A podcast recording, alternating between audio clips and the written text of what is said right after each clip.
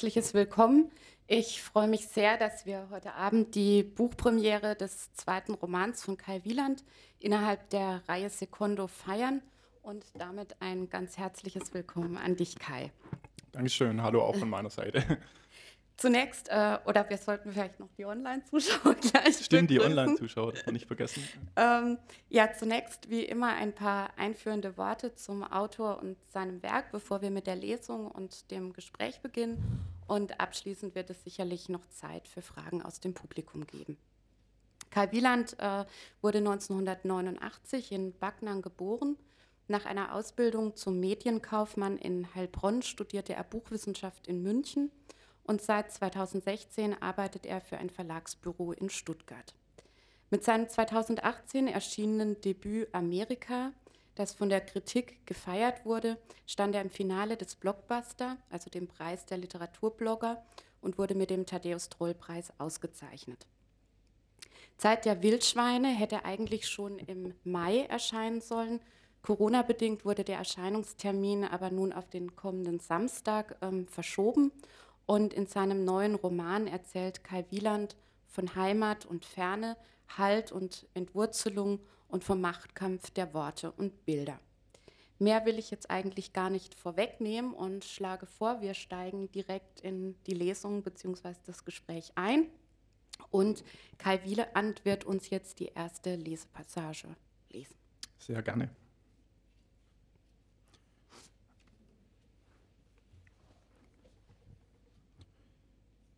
Ich nahm damals Unterricht im Kickboxen, weil ich ohnehin wie ein Kämpfer aussah.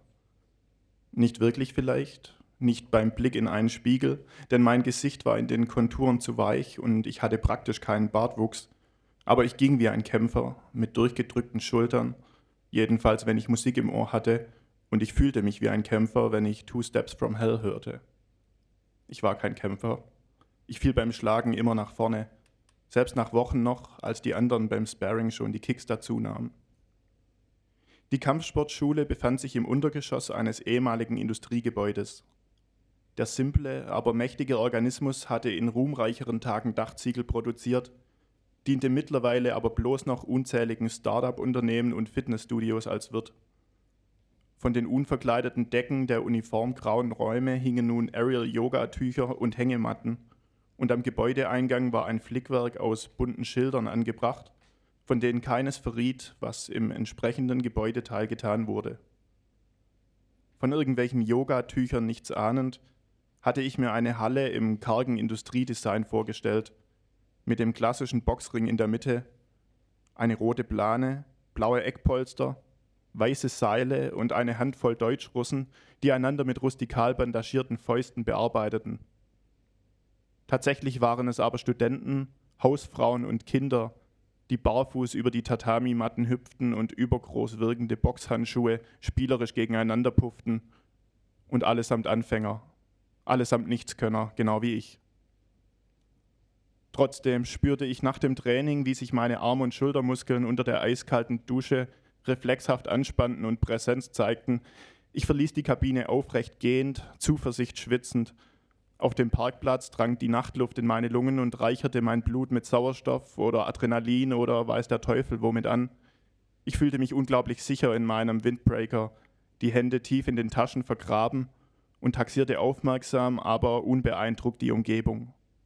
Mein feuchtes Haar, das in Strähnen unter der Mütze hervorfiel, fühlte sich an wie Draht, und ich schmeckte Blut, vielleicht von der Kälte, Wahrscheinlicher aber, weil meine Sparringspartnerin mir bei einer Trockenübung versehentlich ins Gesicht geschlagen hatte.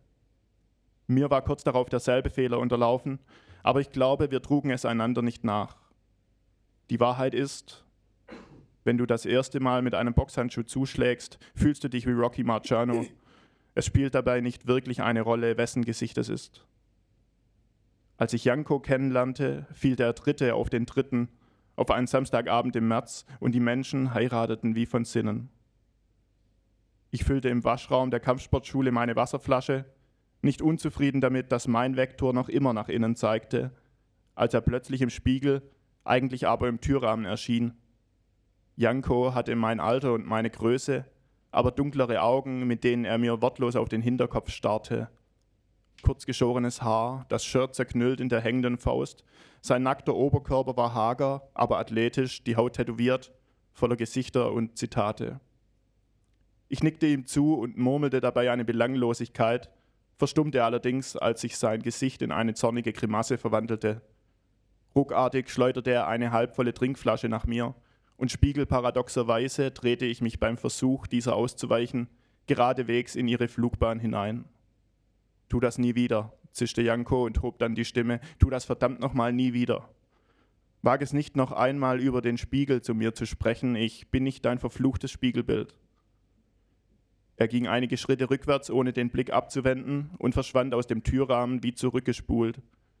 Ich verfiel in ein unkontrolliertes Blinzeln, meine Kontaktlinsen waren angetrocknet. Ärgerlich strich ich mir über die, strich ich über die Gänsehaut an meinem Unterarm und hob die Plastikflasche vom Boden auf. Noch hatte ich ihm nicht in die Augen gesehen, nicht ungespiegelt, und trotzdem hatte er die, den feinen Schleier, der sich bei ersten Begegnungen zwischen den Menschen nur wenige Augenblicke lang hebt, bereits zerschnitten und es mir so unmöglich gemacht, ihn zu vergessen. Aber wollte man das? Von einem Fremden erinnert werden? Ich füllte beide Trinkflaschen und folgte ihm hinaus in die Halle. Mit Janko ins Sparring zu gehen, schien mir nach diesem ersten Eindruck nicht ratsam, aber es überraschte mich nicht, dass er sich genau das in den Kopf gesetzt hatte.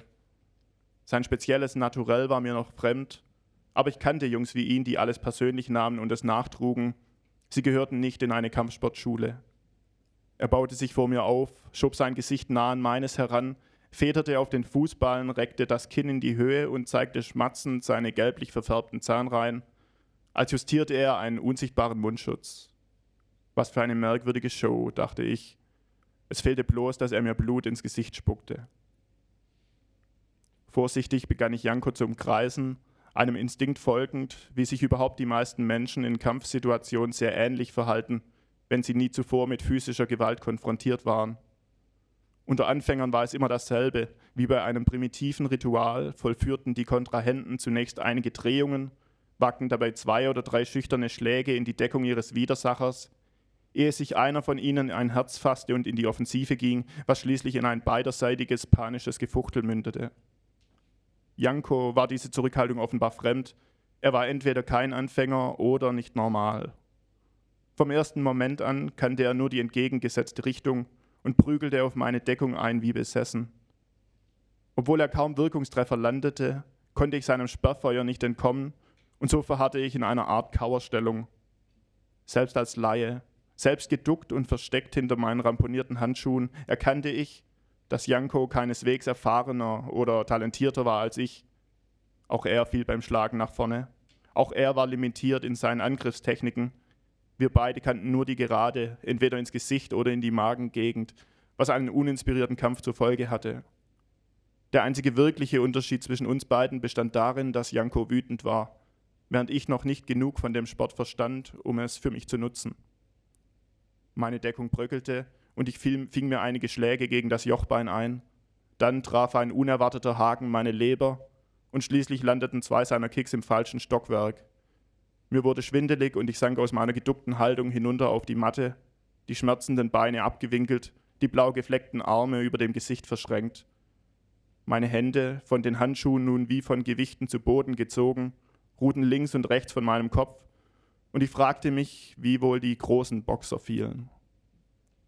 Während ich mich aufrichtete, stand Janko auf der anderen Seite des Raumes an ein Fensterbrett gelehnt, schnaufte mit bebendem Oberkörper und beobachtete meine hilflosen Bewegungen, wie uninteressant es war zu boxen, dachte ich, verglichen mit dem sehr viel weniger konkreten Wunsch, ein Boxer zu sein. Verstand Janko dieses Dilemma? Wahrscheinlich nicht, auch wenn er nun vage nickte. Spiegel sind geduldig. Wie gerädert betrat ich später die Umkleidekabine. Ich hatte geglaubt, der Letzte zu sein, doch von den Betonwänden hallte noch immer das klatschende Geräusch von Wasser auf Fleisch. In dem winzigen Waschraum, der an die Umkleide grenzte und ursprünglich vielleicht eine Besenkammer oder das Hausmeisterbüro gewesen war, gab es nur zwei Duschen, die sich aneinander gegenüberliegenden Wänden befanden. Mir meiner Muskeln weniger sicher als in den Wochen zuvor, zog ich mich aus und stackste über die weißen Fliesen. Auch sein Rücken war großflächig tätowiert. Zwischen den Schulterblättern prangte stilisiert der Schriftzug Too weird to live, too rare to die. Darunter umklammerte eine schwarze Faust einen schwarzen Peyote-Kaktus. This is your life and it's ending one minute at a time, las ich auf seinem Steiß. No one cares about a man in the box, behauptete sein Latissimus Dorsey. Dass Janko dieselben Filme gesehen hatte wie ich, war nicht weiter erstaunlich, weil fast jeder in unserer Generation diese Filme kannte. Aber auch wenn es nicht unbedingt für seine Originalität sprach, faszinierte mich seine Hingabe. Ein schwacher Wasserfilm lief über Jankos weiße Haut und ließ die schwarze Tinte darunter verschwimmen und wieder klar werden. Als Janko sich umwandte, reagierte ich zu spät und blickte genau in seine dunklen Augen. Er ließ sich nichts anmerken, aber ein Zurück war nicht möglich, also hängte ich mein Handtuch an den Haken, stellte mich unter die freie Dusche und betätigte den Druckknopf. Das eiskalte Wasser nahm mir wie immer den Atem und ich japste jämmerlich auf. Dann gewöhnte ich mich an die Temperatur und begann, mich langsam mit geschlossenen Augen unter dem Wasserstrahl im Kreis zu drehen. Als ich die Augen wieder öffnete, war Janko noch immer nicht verschwunden. Er stand mit hinter dem Rücken verschränkten Armen dort auf der anderen Seite des Raumes. Der Wasserstrahl klatschte auf seine Schultern und er starrte mich an, unbeteiligt, als beobachtete er vom Straßenrand aus den Abriss eines alten Hauses, in dem er nie gelebt hatte. Von Schultergelenk zu Schultergelenk erstreckte sich auf Schlüssel und Brustbein der tätowierte Appell, der Betrachter möge das Leben wählen.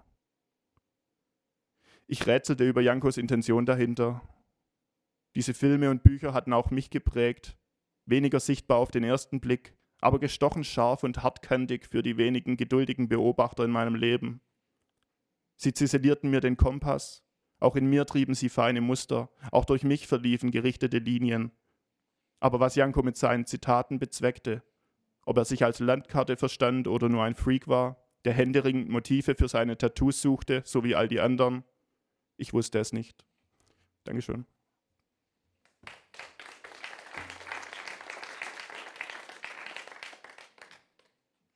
Ja, wir haben jetzt in der Textstelle die beiden Protagonisten kennengelernt, also den Ich-Erzähler Leon, der im Zentrum der Geschichte steht, und Janko. Kannst du uns die beiden noch mal ein bisschen näher ähm, erläutern, also dass sie so greifbarer werden? Mhm. Also Leon, der ähm, Ich-Erzähler dieses Romans, ist ein junger Reisejournalist, der sehr stark durch, ähm, durch die Medien, insbesondere durch die Literatur und vor allem Filme geprägt ist der sein Selbstbild sehr stark ähm, an gewissen Bildern ausrichtet, an Zerbildern oder an Wunschbildern, die er eben sich aus diesen Filmen zusammensucht und der diesen Bildern immer so ein bisschen nachjagt und der eben auch oft dafür die Erfahrung macht, dass diese Bilder an der Realität widerbrechen. Ähm, insofern ist er jemand, der sehr nach ähm, Selbstentfaltung oder nach der Suche nach Identität strebt ähm, und gleichzeitig darin aber nicht wirklich eine Orientierung oder einen Halt findet. Ähm, Janko dagegen ist ähm, jemand, der vor allem eine Projektionsfläche für Leon ist. Ähm, Leon projiziert ähm, gewisse Dinge, die er für erstrebenswert hält, in diese Figur hinein. Ähm, das kommt im weiteren Verlauf des ersten Kapitels heraus. Ähm, das ist insbesondere die Filmfigur Tyler Durden aus dem Film Fight Club, die, an die Janko ihn sehr stark erinnert. Und natürlich ist Janko ähm, für ihn dadurch ein Stück weit ein, ein Faszinosum. Und ähm, insofern bindet er sich eigentlich schon im ersten Kapitel gedanklich sehr stark an diese Figur.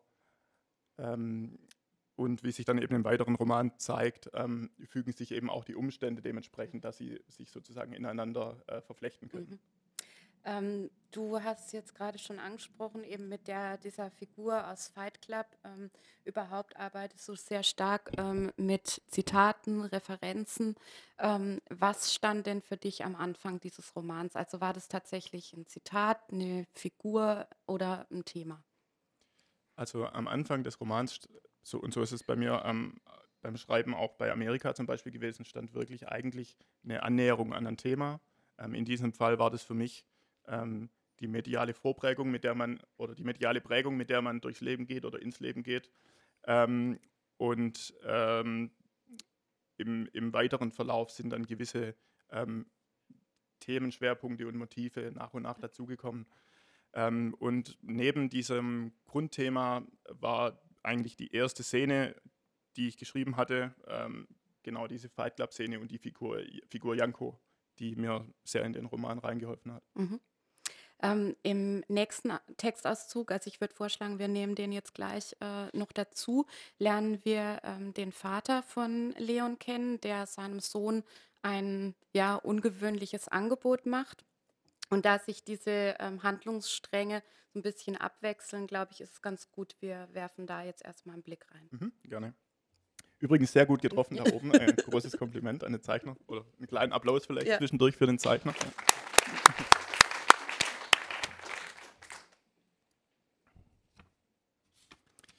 Genau, ich springe jetzt ähm, ins ähm, vierte Kapitel und ähm, äh, beziehungsweise ins dritte Kapitel. Und ähm, hier lernen wir eben ein bisschen mehr über Leon und insbesondere seine familiäre Situation kennen, die den zweiten Schwerpunkt des Romans im Grunde ausmacht.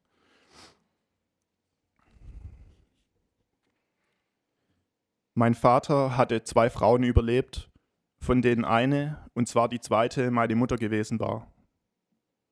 Die Vorstellung, dass er dieses Kunststück ein drittes Mal wiederholen könnte, behagte mir nicht. Aber davon abgesehen war es mir egal, wie er sein Rentnerdasein gestaltete, solange er darauf achtete, am Leben zu bleiben. Im Gegenzug erwartete er von mir nichts weiter, als dass ich keinen Scheiß baute, womit er meinte, dass ich mir kein Heroin spritzen oder von einer Brücke springen sollte. Alles jenseits dieser stillschweigenden Übereinkunft, dass wir auf uns selbst aufpassen würden, damit der andere es nicht zu tun brauchte, war Sperrgebiet, und wir kamen gut miteinander aus. Wenn ich zu Besuch vorbeischaute, freute er sich. Ließ ich mich ein paar Wochen nicht blicken, war es auch in Ordnung. Mein Elternhaus stand am Rand eines 500-Seelendorfes, nur einen sonntagnachmittäglichen Spaziergang vom Hochwald entfernt. Als Kind brauchte ich bloß dem Feldweg zu folgen, entlang der Maisfelder und Schafweiden zu einer Holzbank im Schatten der ersten Baumreihen, um den Wald zu riechen und zu schmecken, seine säuerlichen Buchenblätter, seine zitronigen Fichtenspitzen, den schweren Duft von Erdreich und nassem Laub. Zu hören war er häufig schon von zu Hause, vor allem im Sommer schwoll abends sein dunkles Summen hypnotisch an. Das rhythmische Klopfen eines Schnabels auf Holz lockte mich, das Rauschen des Meeres aus Baumkronen, selbst die menschengemachten Geräusche, das Aufheulen einer Yamaha auf der Bundesstraße, die zwischen zwei Haarnadelkurven eine lange, gerade Schneise durch den Wald schlug, und der wohlüberlegte Schuss des Jägers, alles war eine einzige Versuchung und womöglich Einbildung, denn als Erwachsener konnte ich nicht davon mehr wahrnehmen. Der Wald erschien mir still, zahm und durchschnitten von Schotterwegen, hörbar lediglich die knirschenden Schritte der Nordic Walker und das gelegentliche Bellen eines Retrievers blickte ich als Kind in die Ferne, nach Osten, Westen, Süden, ganz egal, schien der Wald die gesamte Region in eine dunkle, harzig duftende Umarmung zu schließen. Als Erwachsener war meine Vorstellung von Ferne eine andere geworden, und umarmen ließ ich mich nur noch zum Geburtstag und bei Beerdigungen. Der akkurat getrimmte Rasen meines Vaters grenzte auf drei Seiten an wilde Felder, von diesen nur getrennt durch eiserne Disziplin und einen jährlich frisch gestrichenen und imprägnierten Buchenzaun. Löwenzahn, Wiesenkerbel, ich wusste nicht, wie das ganze Unkraut hieß. Wichtig war bloß, dass es auf der anderen Seite des Zaunes wuchs. Der Tag, an dem sich das änderte, würde der Tag sein, an dem ich anfangen musste, mir Sorgen um meinen Vater zu machen. Er gärtnerte nicht euphorisch, sondern ernst und kühl taktierend, besaß allgemein kein leidenschaftliches oder gar temperamentvolles Naturell, aber er freute sich über seine Tomaten und Zucchini dann, wenn sich die Blüten zeigten, nicht erst, wenn es etwas zu ernten gab. Und er liebte Holz. 40 Prozent von Baden-Württemberg sind Waldgebiet, brüllte er über die Gewehrsalven in meinem Headset hinweg und drehte mir aus dieser Information einen Strick, weil ich zu wenig Zeit im Freien verbrachte und damit meinte er zu viel Zeit vor dem Computer. Ich kündigte meine Besuche nicht an, denn mein Vater war abends grundsätzlich zu Hause was ihn dazu zwang, das Haus zu verlassen. Supermarkteinkäufe, Baumarkteinkäufe, Gartenmarkteinkäufe. Das erledigte er vormittags, um den Nachmittag und Abend guten Gewissens in seinem Garten verbringen zu können. Wenn ich abends an der Haustür klingelte und er nicht öffnete, war er entweder dort oder tot. An diesem Tag im April öffnete er. Die Luft im Haus war schwer. Ich konnte nicht genau sagen, wovon, nichts drängte sich auf, aber sie war so schwer, man lief gegen eine Wand. Das Holz war hier dunkler als jenes im Garten, als das des Zaunes oder der in einem Halbkreis verlaufenden Bank, die er eigenhändig um einen Birkenstamm gezimmert hatte. Im Haus dominierte Kirsche oder Walnuss, irgendetwas, das im lebendigen Zustand essbare Früchte warf. Ich vergaß es ständig. Die Möbel strahlten wie frisch poliert. Es war mir ein Rätsel, wie er das fertigbrachte. Ich konnte mich nicht erinnern, dass er jemals etwas zum Haushalt beigetragen hatte, als meine Mutter noch lebte, und doch schienen unter seiner Hand sämtliche Räume wie von einer Lasur überzogen und konserviert. Ein wenig beschämte mich das. Die Wohnungen, in denen ich zur Miete gelebt hatte, waren allesamt auf mysteriöse Weise verwahrlost. Meistens bemerkte ich es erst, wenn es zu spät war, ich beim Öffnen einer Schublade den Griff samt morschem Dübel herausriss oder ein Zwiebeltrieb aus dem Netz wuchs und den zweiten Regalboden erreichte. Anders als mein Vater blieb ich nie lange am selben Ort. Die schweren Holzmöbel im Wohnzimmer oder in der Stube, wie er es nannte, hatte er nach dem Tod meiner Mutter, die es zu seinem Missfallen zeitlebens nach Licht und Farben gedürstet hatte, mit zwei nicht weniger schweren dunkelroten Polstersesseln und einem Wildledersofa gleicher Farbe kombiniert. Ich ließ mich in den Sessel neben dem Klavier sinken weil mein Vater gerne in jenem am Fenster saß, um während der Momente gemeinsamen Schweigens hinaus auf die Straße schauen zu können, anstatt peinlich berührt die immer gleichen Bilder an der Wand anzublinzeln.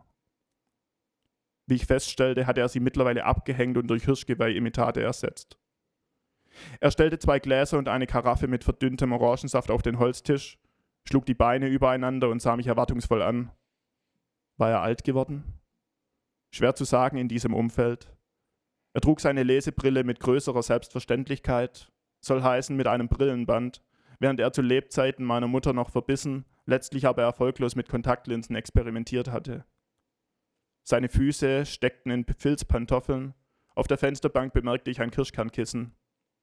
Seit vier Jahren war er Witwer. In dieser Zeit hatte er oft sehr alt gewirkt, vor allem anfangs, als er im Haus tagtäglich auf irgendwelche letzten, vermeintlich letzten Liebenswürdigkeiten meiner Mutter gestoßen war selbstgemachte Marmeladen in der Speisekammer, in Einmachgläsern mit den entsprechenden Namen auf den Etiketts, frühzeitig besorgte Weihnachtsgeschenke im Waschkeller, seine verstoßene Briefmarkensammlung, sauber geordnet und abgelegt, auf dem Dachboden. Er wandelte durch das Haus wie ein Fremder, mit staunenden, nassen Augen, und ich verließ das Haus, mich dort mindestens ebenso fremd fühlend. Es war eine marternde Zeit gewesen, und atmen weit mühsamer als heute, gut vier Jahre später, Schwere Luft hin, Holzpolitur her. Du siehst gut aus, sagte ich also. Er saß so aufrecht, wie man es von einem Physiotherapeuten im Ruhestand erwarten durfte. In der Hand hielt er einen roten Filzschreiber und er schürzte die Lippen, denn er mochte es nicht, wenn ich ihn wie einen alten Mann behandelte. Er sei viel an der frischen Luft, sagte er, und ich lobte ihn dafür, ohne zu wissen warum. Das Orangensaftscholle war unglaublich dünn. Was führt dich her? wollte er wissen. Ich muss mir den Videorekorder ausleihen, erklärte ich und wedelte wie zum Beweis mit, der, mit, der, mit dem Band.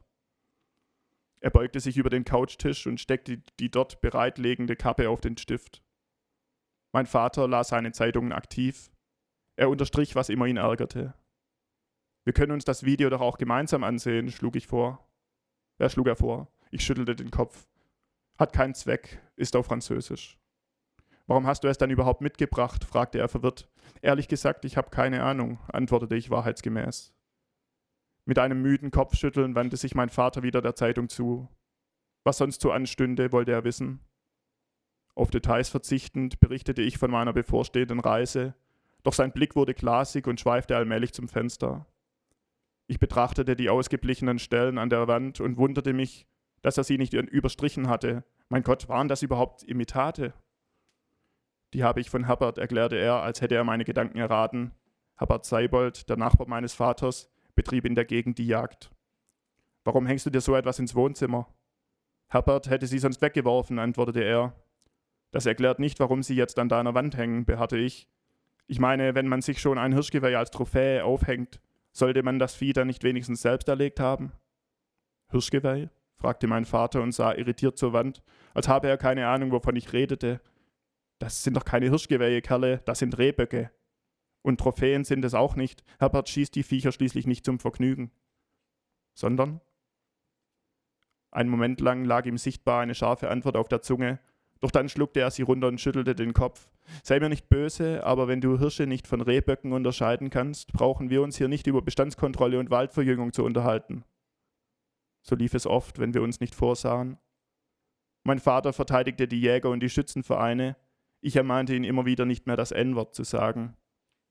Er beanspruchte für sich das Meinungsmonopol auf die Heimat, ich jenes auf die Welt. Er verdrehte genervt die Augen und beschwerte sich, man könne mit mir nicht mehr normal reden, was nicht stimmte. Am Vortag hatte der VfB auswärts unerwartet Gladbach geschlagen und in der Ortsmitte wehrte sich eine Bürgerinitiative gegen die Schließung des einzigen Bäckers, wobei Uneinigkeit darüber herrschte, wem man überhaupt die Schuld dafür geben und wen man in die Pflicht nehmen konnte. Außerdem hatte sich meine Schwester erst vor kurzem zum zweiten Mal Mutter geworden, wieder einmal mit ihrem Mann Torben zerstritten, weil er die eine Hälfte des Jahres beruflich in Japan verbrachte und die andere in seinem ergonomischen Bürostuhl mit Synchronmechanik, selbst wenn er dabei ziemlich viel Geld verdiente, wie Jana einmal widerwillig zugegeben hatte, als könnte man sich davon am Ende auch nichts kaufen. Ich bin froh, dass du da bist, sagte mein Vater schließlich, für unsere Verhältnisse ungewohnt sentimental. Es gibt nämlich etwas, das du wissen musst.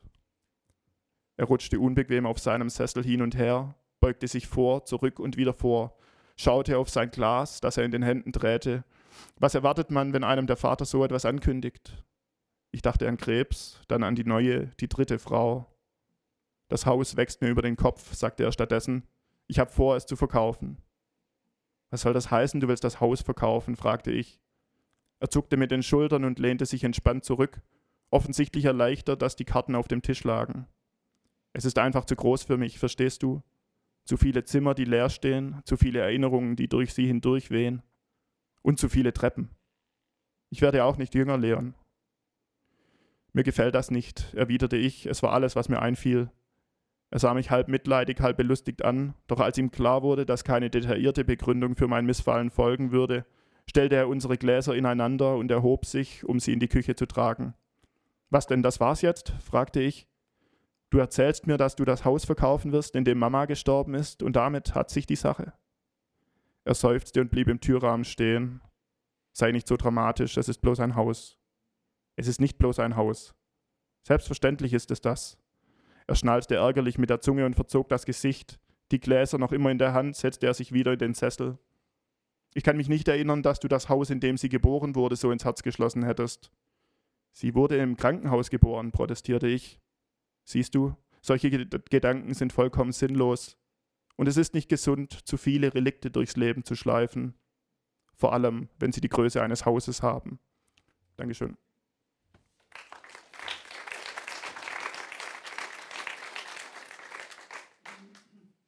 Ja, die Stelle ähm, hat jetzt ganz gut die Familienkonstellation widerspiegelt. Ähm, es sind jetzt so ein bisschen diese beiden Pole, zwischen denen Leon sich eigentlich ständig bewegt, also diese Flucht aus der familiären Enge, aber trotzdem sucht er doch äh, nach Halt.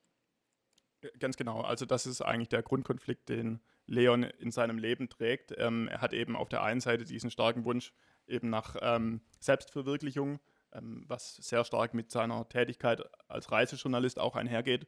Und auf der anderen Seite hat er eben dieses, diese Bindung an seine Heimat und ähm, insbesondere eben auch diese Famili Familiengeschichte und auch diese familiäre Bindung beziehungsweise ähm, gewisse Verpflichtungen, die er dann doch gegenüber seiner Familie empfindet, die ihn sozusagen immer wieder zurückreißt. Und ähm, zwischen diesen beiden Polen ähm, reibt er sich gewissermaßen auf. Wobei dieses Verantwortung übernehmen ja etwas ist, was erst äh, ziemlich am Ende des Romans dann richtig zum Tragen kommt. Also davor ähm, widersetzt er sich dem ja eigentlich eher immer. Ähm, denkst du, das ist auch so eine Generationenfrage, also so ein, dass er sinnbildlich ähm, für eine Generation steht, die irgendwie alle Freiheiten kennt, aber keine Gewissheiten mehr? Ähm, die Angst hat, irgendwas zu versäumen, weil im Gegenzug seine Schwester, die ja ein paar Jahre älter ist und ähm, die ein sehr gesetteltes Leben führt, sagt an einer Stelle ähm, des Romans zu ihm, die Angst vor dem Versäumen habe ich schon lange verloren. Also es ist, ähm, denke ich, auf jeden Fall ähm, kennzeichnend für einen Ausschnitt unserer Generation, ähm, dass wir sehr, sehr viele Möglichkeiten haben, was insbesondere selbst Verwirklichung betrifft, wobei es eben auch wirklich nur ein Ausschnitt der Generation ist. Ich glaube, es gibt auch ähm, innerhalb unserer Generation ähm, viele Menschen, die nicht die Möglichkeiten haben. Aber ähm, für diejenigen, die das eine Realität ist und die sich eigentlich in dieser äh, privilegierten Situation befinden, ähm, ich glaube, dass ähm, für, sie, für die dieser Konflikt auf jeden Fall äh, sehr prägend ist. Und ähm, ich glaube, ähm, dass es auch etwas ist, das ähm, den, also diese, dieses Verantwortung übernehmen ähm, kann eine Last sein, aber die Last ist auch schon da, wenn man sich vor der Verantwortung scheut. Mhm. Ähm, also ich glaube, was man bei Leon immer wieder merkt, ist, dass er sich zwar dieser Verantwortung nicht wirklich stellt, aber dass es ungeachtet dessen trotzdem ein Sog ist, der ihn immer mhm. wieder in diese Heimat zurückholt. Mhm. Ja. Und äh, Janko eben ist ja für ihn nochmal so ein ganz andere, ähm, also er nennt ihn, glaube ich, auch einmal ein Wunderwerk der Ambivalenz, also der, den er ja irgendwie bewundert, aber der ihn auch so ein bisschen wieder abstößt. Ähm, und eben die beiden äh, im weiteren Verlauf des Romans, ähm, also muss man vielleicht dazu sagen, es klang ja auch gerade schon an, dass äh, Leon einen Auftrag bekommt, eine Reisereportage über Lost Places, also Niemandsorte ähm, in Nordfrankreich zu schreiben. Und er will eben dafür unbedingt ähm, Janko mitnehmen. Und dann gehen wir doch direkt gleich zur dritten Textpassage. Ja, gerne. Also wir springen jetzt sozusagen weiter nach Nordfrankreich. Wir befinden uns jetzt an dem ersten Lost Place, ähm, an dem äh, Leon und Janko beginnen, sich äh, sozusagen mit der Idee auseinanderzusetzen, ähm, wie man diese Orte einfängt. Der alte Mann, der auf dem Rathausplatz meiner Heimatstadt jeden Morgen mit zitternden Händen ein Schachbrett zwischen zwei Klappstühlen aufstellte, war kein Russe oder Usbeke, wie ich immer geglaubt hatte. Ich und die drei bis vier angehenden Schriftstellerinnen und Autoren, die ihn jeden Monat aufsuchten, um etwas über das Leben und die Zeit und das Zusammenspiel dieser Parameter zu erfahren. Er freute sich über das Interesse, wusste darüber aber auch nicht mehr zu sagen als der Durchschnittspassant. Er spielte bloß deutlich besser Schach. Auf jeder belebten Einkaufsstraße gab es ein paar dieser Standbilder. Man erkannte sie schon von weitem, weil sie sich der Bewegung nicht nur entzogen, sondern auch den sie umströmenden Fluss, Magnetfeldern oder Schlingen gleich kurzzeitig hemmten und ins Stocken brachten. Wir leben in hektischen Zeiten, ermahnte eine junge Schriftstellerin den Schachspieler auf seinen Zug drängend, und er nickte freundlich, mümmelte zahnlos auf seinen Lippen herum und erwiderte, wir nicht. Allgemeine Heiterkeit schüttelte die Umstehenden, was für eine Antwort, ehe sie wieder vom Strom erfasst wurden und stückweise wegbrachen, fortgerissen wurden, und was nachhallte, war bloß hohles Gelächter. Die Nase im auffrischenden Wind, den Kopf in der dichten grauen Wolkendecke, erinnerte ich mich plötzlich an diese Episode. Janko und ich waren auf der Reise, und an meiner Körpermitte zerrte bereits der Westen oder kürzer gedacht das Meer. Nord de Calais notierte ich mir, ein Landstrich wie ein Vektor. Wir standen vor dem, was im Internet als die Ruinen von Sarancourt bezeichnet wurde, etwas reißerisch angesichts der roten Ziegelbauten, die sich in gemessener Ordnung aneinanderreihten, getrennt durch gleichfarbige Garagen und schnörkellose Eisenzäune. Sicher, es gab Zeichen des Verfalls, teils fehlten die Türen oder sie hingen schief aus den Angeln. Doch unter Ruinen hatte ich mir etwas anderes, tendenziell Verrotes vorgestellt, Kratz- und Bissspuren, schorfiges Mauerwerk. Aber nein, der Gesamteindruck war eher lethargische Akzeptanz.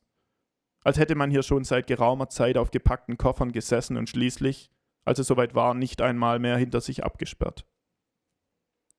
And it's ending one minute at a time, raunte ich, Jankos Rücken zitierend, woraufhin der Fotograf, die Hände ungemein fleißig, Objektiv rauf, Objektiv runter, zoomen, drehen, blenden, drücken, vollkommen eins mit seiner Kamera schien und brummte Bullshit. Aber du hast es dir sogar auf den Körper tätowiert, protestierte ich. Bruder, die Menschen sind komplizierter als ein Satz auf ihrem Steiß, erwiderte er. Das gilt vor allem für vermeintlich kluge Sätze. Der Wikipedia-Artikel zu Sarancourt umfasste ganze zwölf Zeilen und das auch bloß dank eines berühmten Fußballspielers, der aus dem Dorf stammte.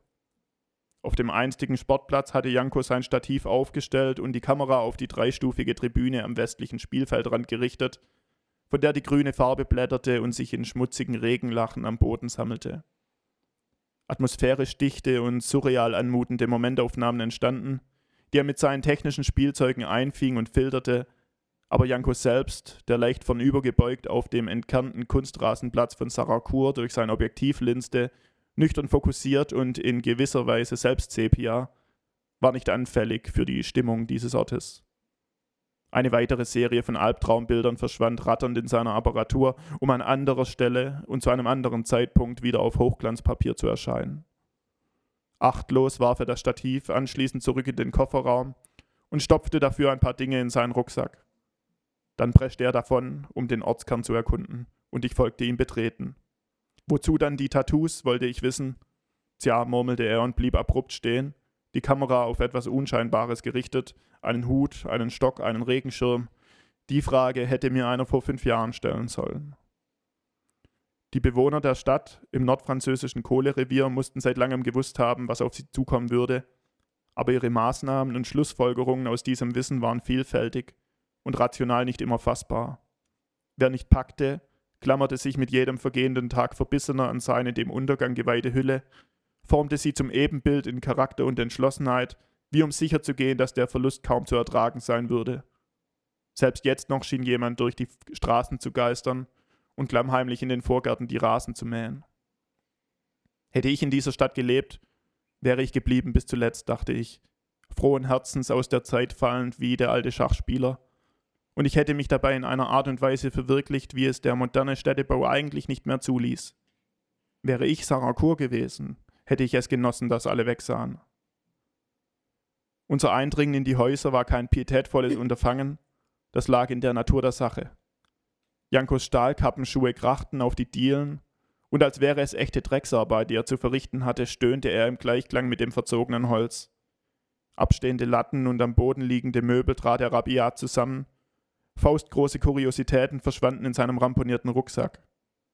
Die meisten Häuser waren bereits leergeräumt, einige sogar mit Brettern verbarrikadiert, andere aber verströmten noch immer einen Hauch gelebter Leben, der sich nur langsam, fast romantisch verflüchtigte wie Parfüm vom Vortag. Ich notierte die Straßen und Hausnummern, welche einen Besuch lohnten, ohne auf Details einzugehen, weil Details, der kerbige Gehstock am Kamin, die venezianische Maske im Treppenhaus, der seines Inhalts beraubte Bilderrahmen, an diesem Ort so beiläufig verschwanden wie Münzen und weiße Kaninchen. Die Zielstrebigkeit, mit welcher sich Janko durch dieses Niemandsland bewegte, mutete traumwandlerisch an. Suchst du etwas Bestimmtes? fragte ich vorsichtig, wohl um ihn nicht zu wecken, bloß sanft zu geleiten, aber Janko ließ sich nicht leiten, er war es, der voranging. Eher planlos stolperte ich hinter ihm her, traumlos, aber in der vagen Hoffnung, von all dem nostalgischen Müll doch irgendwie inspiriert zu werden. Im Vorgarten eines Eckhauses trat ich auf einen rostigen Zylinderschlüssel, er lag dort im Dreck wie ein wohlplatziertes Zeichen. Janko wühlte sich durch die Eingeweide, die Hände legten frei, was das geschulte Auge erahnte. Entdeckte er eine Dose, fand er bald darauf die Farbe, fand berühmte Worte oder das Grinsen einer Katze. Blickte er in einen Spiegel, dann sah er, trüb und milchig im Badezimmer, zersplittert im begehbaren Kleiderschrank, schwarz gestochen die Summe seiner einstigen Teile. Ruckartig riss er eine Spanholzplatte von der Wand. Dahinter kam ein hohes Fenster zum Vorschein. Licht flutete über die Tapete. Brauke Ranken reckten und streckten sich, hellbraun und gefleckt von der Feuchtigkeit. Ich folgte Janko durch seine Bilder, sah im Spiegel nur mich und fand noch immer keine Worte, weder berühmte noch meine. Der alte Schachspieler hatte mich so oft matt gesetzt, dass es allmählich peinlich wurde, wenn ich auf dem wackeligen Klappstuhl Platz nahm. Manchmal beugte er sich zu mir herüber und flüsterte mir etwas Erbauliches ins Ohr, meistens aber etwas Zusammenhangloses. Nein, über die Zeit wusste auch er nichts, wurde bloß von ihr gebogen. Ein Buch schrieb die junge Schriftstellerin trotzdem über ihn, über seine Vergangenheit fiktiv, über seine Gegenwart real, über seine Bitterkeit spekulativ. Die Zeit, behauptete sie auf der letzten Seite, heile die Wunden derer, die genug von ihr hätten. Bullshit, murmelte Janko, die Kamera im Anschlag, klick, klick, klick, Serientäter. Oder hast du den Eindruck, diesem Ort mangle es an Zeit? Zähneknirschend strich ich den Satz wieder aus dem Notizbuch. Das vage Bewusstsein, dass jemand von außen hereinbrechen musste, um die innere Schönheit einer Tragödie zu erkennen, nährte mein journalistisches Selbstvertrauen, aber dieses verdammte Klicken. Ich fürchtete mich vor Jankos Kamera, die so viel schneller und gleichgültiger zubiss, ganze Räume und Landschaften verschlang, und ich sorgte mich sehr, was sie mir übrig lassen würde. Sieh dir das an, raunte Janko, und etwas an der Art, wie er das sagte, vor dem hohen Fenster stehend, und wie das hindurchfallende Licht seine dunkle Silhouette zeichnete, ließ mich ein Bild der Apokalypse erwarten, so atemberaubend schön, dass Wahnsinn drohte. Der Eindringling muss, sprach ich mir Mut zu, vor allem die Distanz wahren, denn sonst bräuchte es ihn ja nicht. Die tiefstehende Sonne brachte günstige Lichtverhältnisse nach einem durchwachsenen Tag. Ich überblickte einen Teil der Straße, in den Pfützen sammelten sich rötlich schimmernd die letzten Sonnenstrahlen, und für einen Augenblick glaubte ich daran, diese Atmosphäre festhalten zu können. Alles, was mir fehlte, war eine Handvoll Worte. Auf einem angrenzenden Gebäude wehte eine farblose Flagge oder ein altes Wäschestück, gehisst und vergessen, verblasst und bald vom Sturm davongetragen wie ein Reim aus Kindertagen? Eine Handvoll Worte, fast konnte ich sie greifen. Weiße Weste, weißer Fleck, weißes Rauschen, weiß der Teufel. Eine Handvoll Worte, ich brauchte bloß die Faust zu schließen. Dann hörte ich in meinem Rücken das wohlbekannte Klicken, wirbelte panisch herum, aber es war zu spät, das Licht bereits im Kasten. Dankeschön.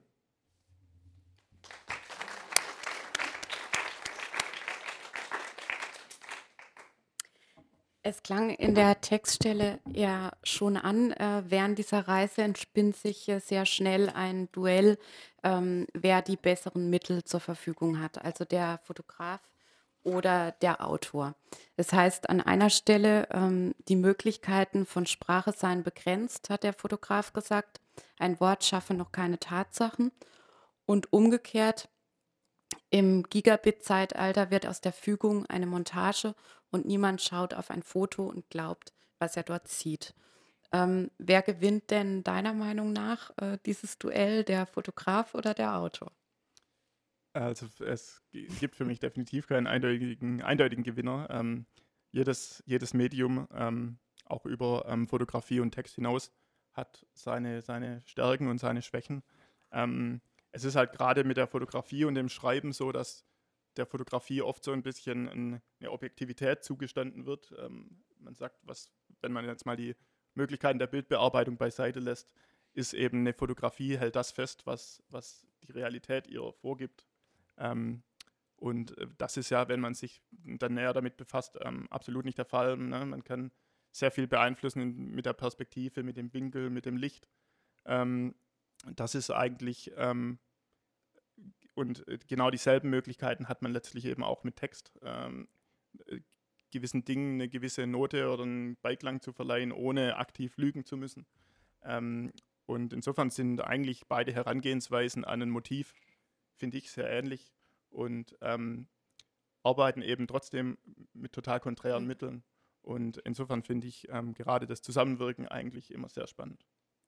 Hast du denn selber eine Faszination für diese Lost Places, diese Niemandsorte?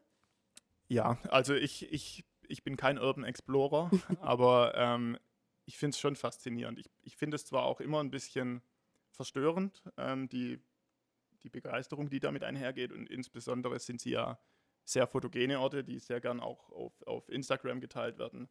Und ähm, wenn man bedenkt, was da teilweise auch für eine düstere Geschichte dahinter stecken kann. Ähm, meistens ist das ja eine Geschichte von, ähm, zumindest mal von Scheitern, oft auch von Vertreibung oder was in dieser Richtung. Und dann erscheint es manchmal ein bisschen lapidar, wie mit diesen Orten eben umgegangen wird, ähm, wenn sie so als äh, Kultobjekte behandelt werden. Und gleichzeitig muss ich sagen, habe ich auch schon viele Lost Places fotografiert, weil es einfach ähm, ein Faszinosum ist in unserer Welt, ähm, in der so vieles strukturiert ist und ähm, alles erschlossen ist, dann diese blinden Flecken zu sehen, die mal Teil dieser Welt waren und dann einfach aufgegeben wurden. Also es ist irgendwie einfach ein Bruch mit, mit der Realität. Jetzt schreibst du ja in dem Roman ähm, über fiktive ähm, Lost Places in äh, Nordfrankreich, aber jetzt denn äh, diese Reise nach Dünkirchen wirklich gegeben? Die hat es ähm, tatsächlich gegeben. Ähm, es war keine Recherchereise, es war einfach eine Urlaubsreise. Ähm, und ich bin ähm, nach Dünkirchen gefahren, weil ich mich ähm, wirklich für den Ort interessiert habe. Habe kurz davor den Film ähm, Abbitte gesehen, wo es um die Evakuierung Dünkirchens geht, wollte dort ins Museum und bin da hingekommen und konnte nicht ins Museum, weil schon wieder ein Film in Dünkirchen gedreht wurde. Ähm, diesmal der Film Dunkirk von Christopher Nolan. Und ähm, ich bin also wirklich in diese Dreharbeiten quasi hineingestolpert. Und ähm, das war natürlich was, was ich jetzt für diesen Roman auch perfekt verarbeiten konnte. Mhm. Und äh, reist du denn generell viel und fotografierst dann auch? Weil du ja jetzt vorhin gesagt hast, dass ähm, das Schreiben und Fotografieren sich wechselseitig nicht bedingt, aber ähm, sich gut ergänzt. Es gibt eine große Schnittmenge von, von Fotografen, Autoren, äh, die beides sehr gut betreiben. Also die, die, der letzte Gast hier, Valerie Fritsch, ist ja zum Beispiel so ein Fall. Ähm, ich gehöre da leider nicht dazu. Also ich fotografiere viel, aber ähm, äh, armselig, würde ich mal sagen. Also, also eher ist, für dich. Ja, so, es reicht gerade so fürs Fotobuch. Aber ähm, es, ich finde es wahnsinnig spannend. Ich habe mir auch eine bessere Kamera gekauft, äh, die aber leider nichts daran geändert hat, dass ich nicht gut fotografieren kann. Es ist nur in höherer Qualität. Aber ich reise grundsätzlich gerne. Ähm, dieses Jahr hält sich logischerweise in Grenzen. Ne? Aber ähm, grundsätzlich ähm, finde ich, find ich, dass das ähm, Kennenlernen von neuen La Landschaften äh, ist was, was mir persönlich immer ähm, sehr viel auch fürs, fürs Schreiben gibt. Also ich verliere mich immer relativ häufig in, in ähm, Naturmetaphern. Das merkt man, denke ich, wenn man den Roman liest. Und auch bei, bei Amerika ist das sicherlich schon hin und wieder angeklungen. Also ähm, persönlich äh, könnte jetzt auf das Reisen schwierig vollständig verzichten, wobei ich auch immer mehr die heimische Region mhm. zu schätzen lerne, was das betrifft. Jetzt äh, eben, wenn man nochmal auf diese Lost Places zu sprechen kommt, der ähm, sagt Leon relativ zu Anfang des Buches, äh, spricht er über die vier Vs, nämlich Verlust, Verfall, Verlassen und Vergessen. Ist es dann auch was, was dich beim Schreiben äh, umtreibt, antreibt, ähm, diesen gegen dieses Vergessen anzuschreiben? Also ich habe mir das nicht so sehr irgendwie als Aufgabe auf die Fahne geschrieben, aber es ist schon so, dass ich halt einfach ähm, der melancholischen Seite des Lebens immer etwas mehr abgewinnen kann, wenn es um die künstlerische Verarbeitung geht, ähm, als den ähm, runden mhm. oder hellen Seiten.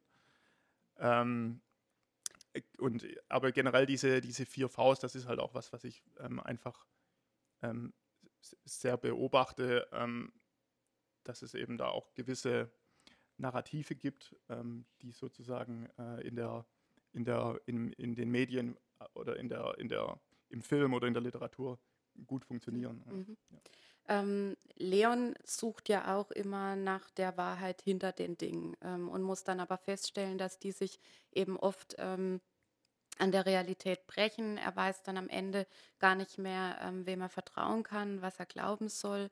Ähm, es geht dabei ja auch um Fakten, Fiktion, Dichtung, Wahrheit, ähm, Kunst, Fälschung. Ähm, welche Aufgabe hat in dieser Beziehung Literatur oder Kunst für dich? Also für mich ist ähm, Literatur, wie, wie, also wie ich sie jetzt auch betreibe, die Belletristik, ist für mich kein ähm, nicht unbedingt ein Mittel, um die Welt zu beschreiben oder zu, erklä oder zu erklären. Ähm, also es ist, ich habe da, ich, wenn ich ein Buch lese, habe ich keinen Anspruch an dieses Buch, ähm, für mich eine faktische Lehre mhm. fürs Leben rausziehen zu können. Aber ich finde, was die Literatur oder die Kunst im Allgemeinen leisten kann, sind eben ähm, höhere Kontexte zu schaffen oder Erkenntnisse zu schaffen, die man nicht unbedingt mit Wahrheit gleichsetzen kann, weil das immer eine sehr subjektive ja. Sache ist, aber ähm, die eben der Welt eben gewisse ähm, Erkenntnisse hinzufügt, die jetzt für, den, für das faktische Medium, für die, für die Journalistik äh, nicht greifbar wäre, weil das einfach zu vage ist und zu flüchtig. Und ähm, ich denke, dafür ist äh, die Kunst und die Literatur ein gutes Mittel. Mhm. Ähm, in beiden Romanen, du hast es selbst auch gerade ähm, vorhin schon gesagt, spielt ja Heimat oder Heimatorte ähm, eine große Rolle. Und ich habe äh, mein Zitat rausgeschrieben, gerade weil wir uns ja jetzt hier in dieser Heimat, deiner Heimat befinden.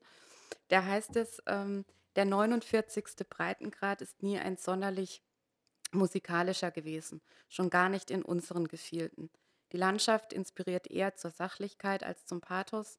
Mit ihren Tälern, den Hügeln, den Streuobstwiesen ist es eine gute Landschaft, um auf dem Boden zu bleiben, leicht zu mögen, schwer zu verherrlichen, eine gute Landschaft, um sich nach den großen Brüdern zu sehen, nach höheren Bergen, tieferen Schluchten und wilderen Wäldern. Die Straßen sind weder aus Milch und Honig noch aus bitteren Tränen, sondern aus Asphalt und im besten Sinne leidenschaftslos. Sie durchziehen das Land ohne innere Dramaturgie und sie führen nicht nach Rom oder ins Abenteuer, sondern auf die Alp oder zur Aldi. Ähm, sind deine Romane denn ein, auch ein Bekenntnis an die schwäbische Provinz? Ich glaube, das kann ich nicht, nicht, nicht leugnen. Es ist, ähm, also ich habe, äh, man kann das immer so und so lesen, denke ich. Ich meine, auch bei Amerika haben, das haben manche ein bisschen als zynisch beispielsweise auch gelesen. Aber ich persönlich habe ein absolut warmes Verhältnis zur ähm, schwäbischen Provinz. Ähm, ich lebe da nach wie vor sehr gerne und sehr gut. Ähm, und wenn ich sage, dass es eine Landschaft ist, um auf dem Boden zu bleiben oder ähm, ähm, sich nach den großen Brüdern zu sehen, dann meine ich das eigentlich äh, wirklich im, im, besten Sinne. Mhm. Ja, also es ist ähm, sind ja auch nicht die schlechtesten. Genau, ja, denke ich auch. Ja. Also es ist, ähm, ich will jetzt hier nicht mit, mit schwäbischer Bescheidenheit oder was anfangen, ne? aber ähm, ich, ich denke, ähm, es ist eine, ähm, eine, eine Region, ähm, um es jetzt ganz einfach zu sagen, ähm, bei der man es schlechter hätte treffen können. ähm, kommen wir mal auf den äh, Titel zu sprechen. Was hat das Ganze eigentlich mit Wildschwein zu tun? Ja, Wildschweine ähm, sind für mich äh, immer schon ein bisschen ein Faszinosum gewesen, weil ähm, man sagt immer so bei uns, man soll abends nicht unbedingt im Wald joggen gehen, weil da Wildschweine unterwegs sind. Also Wildschweine war für mich in meiner Jugend eigentlich das Einzige, von dem ich wusste, das kann mir unter Umständen gefährlich werden in der freien Wildbahn, ähm, abgesehen von Zecken. Und Zeit der Zecken klingt blöd. Nein, aber das, die Sache ist ähm, mit diesen Wildschweinen, ähm, ich, das Spannende daran ist, dass ich nie einem begegnet bin in freier Wildbahn. Ähm, ich weiß immer, sie waren irgendwie da in dieser Region, die, in der ich total heimisch bin, in der ich mich total frei bewege. Und gleichzeitig gibt es da diese vage Gefahr, der ich nie selber begegnet bin. Und ähm, das ist eben was, was für mich jetzt auch das Verhältnis von Leon zu seiner Heimat kennzeichnet. Ähm, er ist dieser Heimat äh, im Grunde ein Stück weit entwachsen. Er hat sie hinter sich gelassen. Er ähm, empfindet sie eben auch ähm, in verschiedener Hinsicht als vielleicht langweilig oder unspektakulär. Ähm, und gleichzeitig gibt es da aber immer wieder diese ähm, Mysterien, die er gar nicht wirklich auflösen kann und die er nie wirklich durchdrungen hat. Und ähm, er sieht es auch durchaus als Makel eigentlich für sein Leben. Und ähm, so kam es letztlich zu diesem Bild der Wildschweine. und äh, die Zeit der Wildschweine ähm, ist eben die poetische Fortführung des Bildes. Ähm, welche Autoren, Autorinnen haben dich denn ähm, beeinflusst? Also im Buch nennst du ja zum Beispiel Faulkner, Hemingway, Camus und gleich die nächste Frage im Anschluss. Bist du ebenso ein cineastischer Mensch wie Leon? Also ähm, es ist interessanterweise so, dass ich von Faulkner bisher kaum etwas gelesen habe. Ähm, also auch als damals dieses äh, Dennis Scheck-Zitat kam, hatte ich noch überhaupt nichts von ihm gelesen. Ähm, habe das mittlerweile ein bisschen nachgeholt und lese ihn auch sehr gerne, aber ich kann jetzt nicht sagen, dass er mich geprägt hätte. Ähm, von Hemingway habe ich wahnsinnig viel gelesen. Ähm, ich, ich, ich nehme mir an ihm literarisch eigentlich nicht wirklich ein Beispiel, weil er eine ganz andere Art von Literatur geschrieben hat. Der sich, also er hat sich sehr durch Einfachheit ausgezeichnet, was ich großartig eigentlich finde, aber was mir beim Schreiben nicht so, nicht so liegt. Ähm, aber er hat mich sehr geprägt, auch einfach als ähm, Autor, Autorenfigur, mhm. möchte ich jetzt mal sagen, ne? mit seinem äh, extrem ausschweifenden Leben, das für mich dann lang so irgendwie äh, gleichbedeutend mit dem Autordasein ist. Das hat sich dann jetzt über die Jahre auch ein bisschen relativiert. Aber ähm, das war für mich auf jeden Fall prägend. Ähm, und dann ähm, habe ich sehr viel, ja, die, die ähm, modernen Klassiker, insbesondere aus dem angloamerikanischen Raum gelesen, ähm, Graham Greene beispielsweise. Aber es ist ähm, eine genau richtige Beobachtung. Also was für mich fast noch prägender ist, ist eigentlich der Film. also ich bin äh, schon ein Stück weit Cineast, würde ich sagen bin jetzt nicht wahnsinnig tief in dieser ganzen Arthouse-Filmgeschichte drin, aber ich schaue wahnsinnig gerne Filme und habe auch schon früh gemerkt, dass Filme für mich anscheinend eine etwas wichtigere Bedeutung haben als für viele Menschen in meinem Umfeld. Und wenn ich aus dem Kino kam und irgendwie noch ewig über den Film reden wollte und die anderen haben halt gesagt, war gut oder war nicht gut. Oder ich ich, ich habe eben die Angewohnheit, wenn ich einen Film ähm, zu Hause schaue, mir bestimmte Szenen auch wieder und wieder anzuschauen und mir mhm. irgendwie rauszufinden, was mich genau daran reizt. Ähm, und das ist was, was mir, glaube ich, beim Schreiben letztlich auch ein Stück weit entgegenkommt oder ähm, das, was dazu führt, dass ich versuche, eine gewisse Wirkung zu erzielen ähm, in der Art und Weise, wie ich eine mhm. Geschichte erzähle. Also, dass du dir da auch was abgeguckt hast. Ja, kann man ja. mit Sicherheit mhm. so sagen. Ähm, Amerika, also dein Debütroman, ähm, ist jetzt zunächst von mehreren Verlagen abgelehnt worden. Ähm, und wie kam es dann zu der Veröffentlichung bei Klett-Cotta? Ähm, ich habe mit Amerika an einem ähm, Wettbewerb teilgenommen, dem Blockbuster-Preis. Und bin bei, bei diesem ins Finale gekommen. Und damals saß der äh, Verleger von Klett-Cotta, Tom Krauser, in der Jury. Und ich habe den Wettbewerb dann letztlich nicht gewonnen, aber ähm, man hat mir eben signalisiert, dass man den Text mag und dass man sich darüber nochmal unterhalten kann. Und so kam letztlich dann der äh, Kontakt zustande. Also nicht über das unangefordert eingesandte Manuskript, sondern eben auch über ein paar Umwege. Und hast du davor auch schon geschrieben oder war das tatsächlich ähm, dein erster Versuch, ähm, jetzt Versuch in Anführungszeichen, ähm, und das ist dann direkt zum Roman, zum publizierten hm. Roman geworden? Also ich habe davor geschrieben, ich habe ähm, viele Sachen angefangen, aber Amerika war das erste, was ich zu Ende geschrieben habe.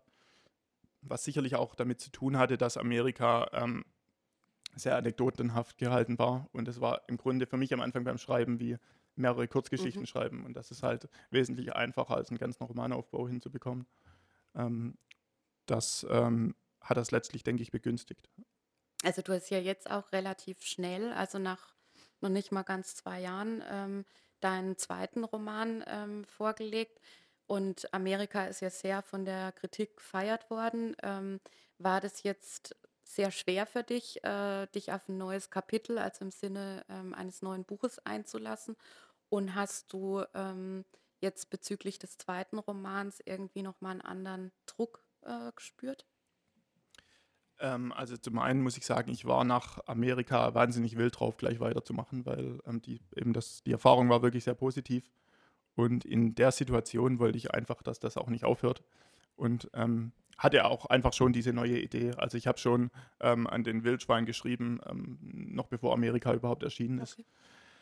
Ähm, ich habe da eigentlich nicht wirklich eine, einen Druck verspürt. Also das natürlich, man möglich, man will immer, dass die Leute das Buch mögen und ähm, insbesondere wenn man ähm, auf Lesungen beispielsweise direktes Feedback von Leuten bekommen hat, dann schwirrt schon immer im Kopf so ein bisschen mit rum, oh, können die diesen zweiten Roman auch mögen, weil natürlich ist er schon ähm, in, verschiedenen, in verschiedener Hinsicht sehr anders als Amerika. Ähm, aber ähm, ja, letztlich kann man sich davon ja nicht leiten lassen. Und ähm, ein, irgendwie ein, ein, Erfolgsdruck oder was in diese Richtung überhaupt nicht. Ähm, der, den größten Druck macht man sich eigentlich letztlich selbst. Ja. Und aber ich nehme an, wenn du jetzt dich bei dem äh, ersten Buch äh, hast du das hier mehr oder weniger für dich äh, erstmal alleine geschrieben und äh, beim zweiten Roman jetzt war ja wahrscheinlich äh, vom Lektorat her schon mal eine ganz andere Begleitung da. Mhm. Also ähm, hast du da ein äh, für dich selbst im Schreibprozess auch Unterschiede wahrnehmen können? Also es ist natürlich ein ähm, ganz anderes Arbeiten. Ähm, es ist zum einen schon äh, vom der innere Prozess ist ein Stück weit anders, weil man einfach weiß, dass es höchstwahrscheinlich erscheinen wird. Das war bei Amerika ja noch anders. Und ähm, zum anderen ist es natürlich, wenn man sehr frühzeitig jemanden ins Boot holt, und das habe ich gemacht, ähm, sowohl meine Lektorin als auch meine Agentin, ähm, das, das, da ist der Prozess einfach völlig anders, das ist klar. Ähm, und das ist auch, da muss man sich drauf einstellen. Ähm, das ist nicht immer leicht, ähm, wenn man es eben gewohnt ist, die Dinge erstmal so durchzuziehen, wie man es will. Aber ähm, es, es, lohnt sich eben einfach auch. Das ähm, äh, finde ich, sieht man jetzt auch in diesem Roman. Ich meine, ich zumindest sehe es, weil ich ähm, die vielen verschiedenen Irrwege kenne, die ich gegangen bin. Und ich weiß, dass es ein ganz anderes Buch geworden wäre, wenn ich es einfach runtergeschrieben hätte. Und ich bin jetzt glücklich, dass ich den Weg so gegangen bin. Und äh, parallel gehst du ja noch deinem Brotberuf nach. Also du arbeitest hier in Stuttgart für ein Verlagsbüro, das, glaube ich, Reiseführer betreut oder unter anderem unter, verschiedene ja. Dinge. Ja. Ähm, gibt dir äh, das auch eine Sicherheit für dein ähm, Schreiben, also für das literarische Schreiben? Ähm, ja, also auf jeden Fall diese Situation, ähm, irgendwie äh, immer an, an, auf Stipendien angewiesen zu sein oder regelmäßig publizieren zu müssen, ähm, das würde mich, glaube ich, sehr äh, hemmen in meiner Kreativität oder es würde mir die Lust nehmen. Ähm, für mich ist die Situation, das im Grunde als Hobby zu betreiben, so anstrengend es manchmal das auch ist, es während der Arbeit zu machen oder neben der Arbeit zu machen. Ähm, aber diese Sicherheit ist mir persönlich wichtiger. Ja. Und gibt es denn schon ein neues Projekt? Bis jetzt nicht. Also diesmal, äh, ich, äh, die, Stimmung, die Stimmung ist zwar wieder gut, aber ähm, ich habe trotzdem meine Lehren daraus gezogen, weil es war jetzt schon sehr schnell und ähm, auch auf jeden Fall sehr anstrengend. Ähm, ich habe eben den Großteil meines Urlaubs da rein investiert. Ich habe ähm, ein bisschen reduziert bei, der, bei meinem Hauptberuf, ähm, aber es floss halt alles in dieses Buch und jetzt gegen Ende war das schon äh, mental eine Ermüdungssituation und ähm, von der kuriere ich mich jetzt, jetzt. erstmal. Ja. Und wie ist jetzt so dein, also am Samstag äh, kommt der Roman jetzt offiziell ähm, in die Läden und äh, jetzt, nachdem du dich ja drei Monate, ja, nee, zwei gedulden ja. musstest, ähm, bist du jetzt so richtig gespannt auch, was. Ich bin natürlich, ja. ich bin wahnsinnig gespannt, natürlich, wie er aufgenommen wird, ähm, wie er auch beispielsweise bei den Bloggern aufgenommen wird. Natürlich auf die, mit den Lesungen ähm, dauert es jetzt trotzdem noch etwas. Also, also die nächste Lesung ist erst im September. Ähm, das ist natürlich was, wo man drauf hinfiebert, weil man dann auch mal so direktes Feedback ein bisschen bekommt.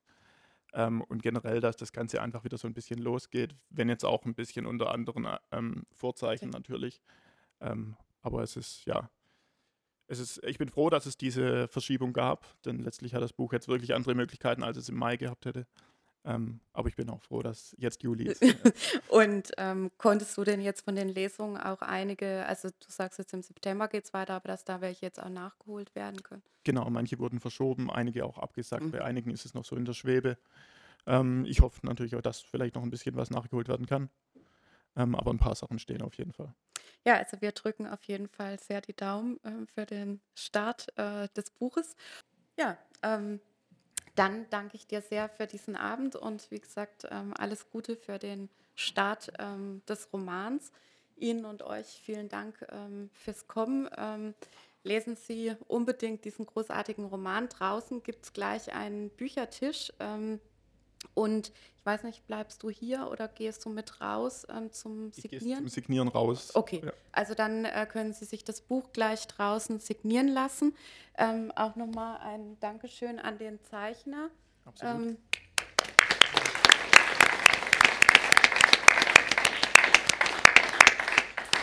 Und äh, wir verabschieden uns mit der Reise Kondo jetzt erstmal in die Sommerpause und am 16. September geht es dann weiter mit Lucia Leidenfrost, ähm, die eigentlich bereits im März hier gelesen hätte und eben Corona-bedingt musste dann die ähm, Veranstaltung verschoben werden und schenken ihr dann im September einen quasi zweiten Frühling. Also vormerken, rechtzeitig Karten reservieren und jetzt noch einen schönen Abend.